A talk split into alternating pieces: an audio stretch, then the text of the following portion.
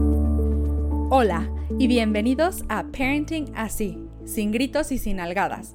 Una mamá imperfecta con herramientas de crianza perfectas. El lugar para aprender todo sobre la educación y desarrollo de los hijos y obtener respuestas a todas tus preguntas. Yo soy tu host, Fernanda Peláez.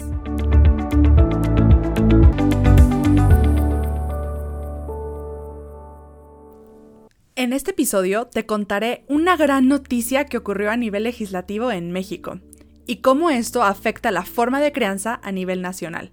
Además, te explicaré y daré tips de cómo invitar a la cooperación a tus hijos y lo que esto significa para que lleven a cabo las tareas que les corresponden sin tener que obligarlos a realizarlas. Y bien, comencemos. Quiero contarles que estoy sumamente emocionada, pues desde el pasado 23 de septiembre el Senado de la República aprobó una reforma para prohibir los castigos corporales y humillantes hacia niñas, niños y adolescentes. De acuerdo al comunicado oficial, esto constituye una condena a la violencia que se infringe hacia niñas, niños y adolescentes, y también es una forma de educar hacia la paz. Me siento feliz de ver cómo cada vez más existe una conciencia profunda sobre el trato digno hacia los hijos, de acuerdo a una forma de crianza democrática. Lo digo con gran orgullo, dado que esta reforma fue aprobada por el Pleno en lo general y en lo particular, con 92 votos a favor, 0 en contra y 0 abstenciones. Es decir, nuestros legisladores tienen conciencia plena de la necesidad de proteger a nuestros hijos y de invitar a los padres de familia a formarse en herramientas de crianza que respeten la igualdad en dignidad de los niños, niñas y adolescentes. Me gustaría dar crédito a la organización Save the Children, puesto que fue una iniciativa que ellos comenzaron y que además siempre han estado preocupados por la protección de la niñez y los adolescentes. Llevan más de 30 años velando por su protección y sus derechos.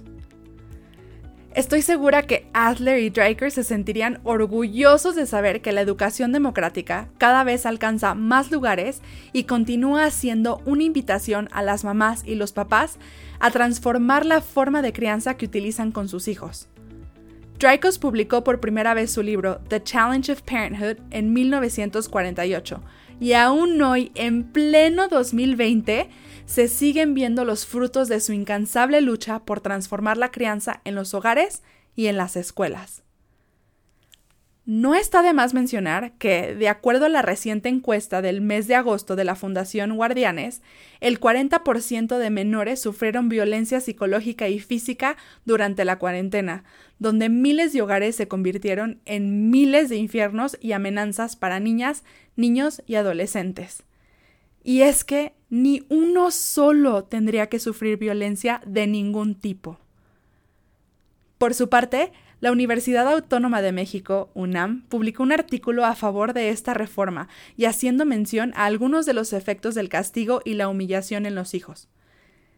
De acuerdo al artículo, se ha demostrado que el castigo corporal y la humillación solo logra que en el corto plazo los niños y adolescentes cumplan con cierto orden, pero a largo plazo tienden a ser más agresivos, desarrollan conductas delictivas y antisociales, tienen problemas para adaptarse y más probabilidad de desarrollar una enfermedad de salud mental.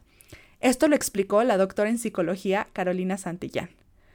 Qué alegría leer a la máxima casa de estudios de México apoyar esta acción tan importante y que es una institución más que se suma a lo que Adler y Dreikers hablaron desde principios del siglo pasado, y aquello que la disciplina positiva ha enseñado desde hace más de 40 años.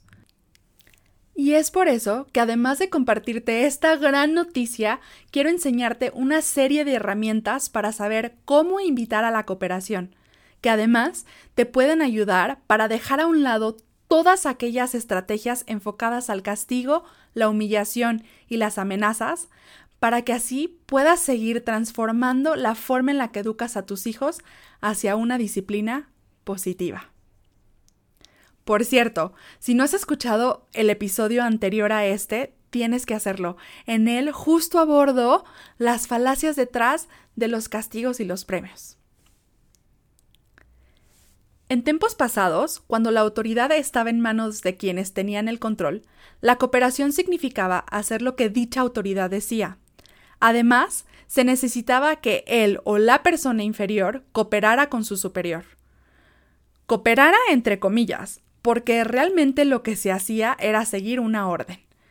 La educación democrática da un nuevo significado a la palabra cooperación lo cual significa que debemos trabajar juntos para satisfacer las demandas de la situación en mano. Esto significa que necesitamos técnicas para estimular la cooperación en los hijos, para que todo el sistema familiar trabaje en conjunto para lo que se requiere en cada situación. Debemos reconocer la necesidad de ganar la cooperación de los hijos y dejar a un lado frases como será mejor que tengamos algo de cooperación por aquí, o habrá niños en serios problemas. Lo cual, más que invitar a la cooperación, es una amenaza a la cooperación y por lo tanto se nulifica el cooperar. A lo que realmente llama es a cumplir con las órdenes. Es obvio que cuando decimos coopera o, los papás o las mamás hemos decidido con autoridad lo que deben hacer nuestros hijos. Desafortunadamente para nosotros, esto los estimula a rebelarse en contra de este approach opresivo y a la vez les permite tener éxito en su rebeldía desafiante cuando no hacen lo que deben hacer. La familia de hoy funciona como un grupo. El grupo como tal estimula a cada individuo a cooperar con los demás en beneficio de todos. La cooperación significa que todos y cada uno de los miembros avanzan juntos para lograr lo mejor para la familia entera. La gran diferencia entre obligar e invitar a la cooperación es que la primera enseña a seguir órdenes y a someterse a la autoridad, lo cual puede llevar a la rebeldía y pensar tan solo en lo que ellos desean y no en el bienestar familiar, truncando el desarrollo del sentido de comunidad. También los puede llevar a la sumisión. Por otro lado, ganarse la cooperación refleja respeto por los hijos y a la vez les enseña la importancia de aportar a la comunidad familiar. Es decir, a hacer lo que se debe de hacer porque es bueno para todos y no solo porque lo dijo mamá o papá. Para invitar a la cooperación es importante tomar en cuenta la etapa del desarrollo de cada hijo, permitir actividades que sean apropiadas a cada edad e ir entrenando en las habilidades que quiero que vayan desarrollando. La gradualidad también significa no desperdiciar oportunidades de cooperar y aprender. ¿A qué me refiero con esto? Una de las acciones perjudiciales que hacemos los padres es decidir a qué edad queremos que nuestros hijos cooperen. Mm, por ejemplo, cuando un niño pequeño quiere ayudar a poner la mesa, muchas veces nuestra respuesta es un no, seguido por frases como aún eres demasiado pequeño. Luego, cuando es más grande, le exigimos que ponga la mesa. Para entonces, él o ella ya se dieron cuenta de que nos las hemos arreglado sin su ayuda, así que, ¿por qué deberían ayudar ahora? Perdemos innumerables oportunidades para permitir que nuestros hijos contribuyan y aprendan nuevas habilidades cuando les negamos su cooperación.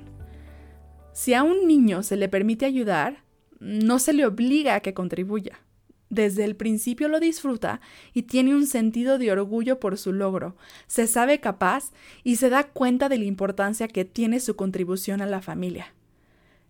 Claro que cuando el niño pequeño quiere poner la mesa, hay que enseñarle y acompañarle hasta que lo logre hacer todo por sí mismo. No se trata de dejarlo a la deriva, sino de enseñarle estas habilidades sin negarle la oportunidad de cooperar. ¿Cómo podemos estimular a los niños a una cooperación real? Te comparto algunas herramientas que puedes utilizar.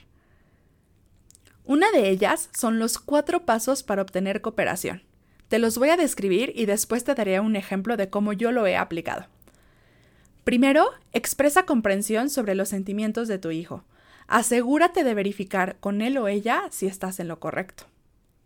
Segundo, muestra empatía sin condonar. La empatía no significa estar de acuerdo o condonar, significa que comprendes la percepción de tu hijo. En ocasiones ayuda a compartir con él o ella momentos en los que tú te has sentido o comportado de manera similar. Tercero, comparte tus sentimientos y percepciones. Si los primeros dos pasos se han llevado a cabo sincera y amigablemente, tu hijo o hija estará dispuesto a escucharte. Cuarto paso. Invita a tu hijo o hija a enfocarse en la solución. Pregúntale si tiene alguna idea de qué hacer en el futuro para evitar el problema.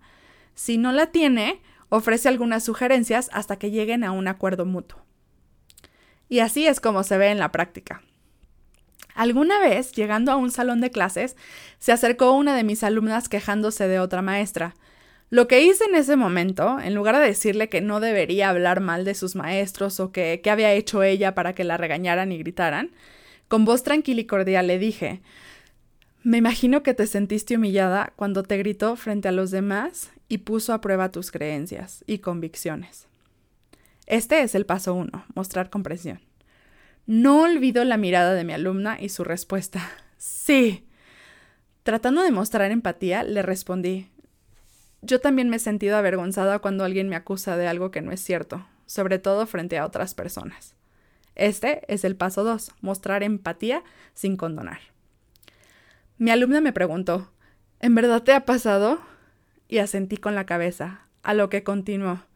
Lo único que hice fue refutar su argumento con información que hemos visto en otras clases. Realmente no creo que sea justo que me haya gritado y humillado por eso. Después, llevando a cabo el, paso 3, le dije, me preocupa que al seguir enojada cambies tu actitud en la clase y esto afecte tu desempeño, o que ya no quieras participar ni siquiera en la mía. ¿Puedes pensar en algo que puedas hacer para evitar este tipo de situaciones en el futuro? Este fue el cuarto paso. A lo que ella me respondió, mm, pues podría dejar de participar, pero realmente no quiero. Me gusta decir lo que pienso y dar respuestas fundamentadas. Mm, también podría seguir participando, pero si veo que voy a entrar en, una discusión, retirarme, ya sea guardando silencio o pidiendo salir del salón hasta que me sienta más calmada. Le dije que me parecían buenas sus ideas y que intentara alguna de las dos. Y así, puedes utilizar los cuatro pasos con cualquier situación que te puedas imaginar. Debo decirles que ahora esta alumna es directora de una asociación de jóvenes que busca proteger los derechos humanos de los más vulnerables, impulsando nuevas leyes, participando en debates y un sinfín de iniciativas. Otra herramienta que puedes utilizar son las rutinas. Crea una rutina en conjunto con tus hijos y, póngala en un lugar visible para que sea esta la que mande. Por otro lado, puedes tomarte un tiempo para conversar con todos los miembros de la familia o llevar a cabo una reunión familiar. En otro episodio hablaré de esta valiosa herramienta. Lo que pueden hacer es enumerar los trabajos que se deben realizar Mamá y papá dicen lo que están dispuestos a hacer y luego preguntan qué se debe hacer con el resto de los trabajos. Entonces, los hijos pueden elegir los trabajos que están dispuestos a realizar y que quedan en la lista. De esta manera, demostramos respeto por los hijos y permitimos una elección y una decisión. Lo que queremos hacer aquí es que los niños se comprometan y cooperen a partir de su elección, cuando uno de ellos no quiere llevar a cabo lo que eligió, puedes recordarle que esa fue su elección y esperar amablemente a que lo lleve a cabo. O ser firme y amable diciendo, sé que te sientes cansado y no quieres guardar tu ropa. ¿Cuál fue nuestro acuerdo? No te enganches en la lucha de poder que puede intentar tener tu hijo o tu hija. La verdad es que cuando los hijos se sienten comprendidos y escuchados, están dispuestos a cooperar. De hecho, la cortesía por sí sola puede contribuir en gran medida a ganar la cooperación de los hijos. Y podemos expresar nuestra solicitud para indicar que entendemos su punto de vista. Por ejemplo, podemos decir, lamento interrumpirte o me doy cuenta de que es posible que no quieras, pero me alegraría mucho si o te agradecería mucho si. ¿Sientes que puedes apoyar? sería otra forma de decirlo. Y así nosotros crear armonía, reducir la desgana y ganar la cooperación. Otra forma de llevar a cabo la reunión familiar es poniendo los trabajos o tareas restantes en una rueda de la cooperación. Puede ser incluso en forma de ruleta. y dejar que cada día elijan una actividad de la rueda o giren la ruleta y de esa forma elegir. Recomiendo más que ellos elijan cuál quieren hacer porque a veces no les gusta lo que eligió la ruleta por ellos. Sin embargo, también es otra opción que puede ser divertida con niños más pequeños. Puedes ofrecer opciones limitadas, encontrar el humor o la diversión en lo que deben hacer, entre otras opciones. Ejemplo de cómo llevar a cabo con niños pequeños las opciones limitadas e incluso una de ellas divertida. Puedes invitar a la cooperación y luego dar la opción limitada. Puedes decir, necesito tu ayuda y eres un buen ayudante. ¿Quieres ayudarme a limpiar mientras cantas o prefieres hacerlo en silencio? Por último, puedes hacer un comentario cuando tus hijos cooperen, alentando a que esto continúe, pero cuidado, sin alabar. Alabar sería decir, eres una buena niña o qué lindo te ves limpiando. Sin embargo, alentar sería decir un gracias por ayudar o lo que hiciste ayudó a mantener la armonía en casa. Esto último puede significar mucho y a la larga valdrá la pena haberlo dicho. Pero recuerda, alienta, no a la vez. Si bien tenemos mayor igualdad y mayor libertad en una atmósfera social democrática, también tenemos mayores responsabilidades. Aprovecha las oportunidades en que tus hijos quieren contribuir. Enséñales las habilidades que requieren para hacerlo y confía en que son capaces de salir de sí mismos para aportar al bienestar familiar. No podemos ganar la cooperación tratando de imponer nuestra voluntad a otra persona. Pero esto es difícil de hacer, dices? Claro que lo es. ¿Quién dijo que ser padre es fácil?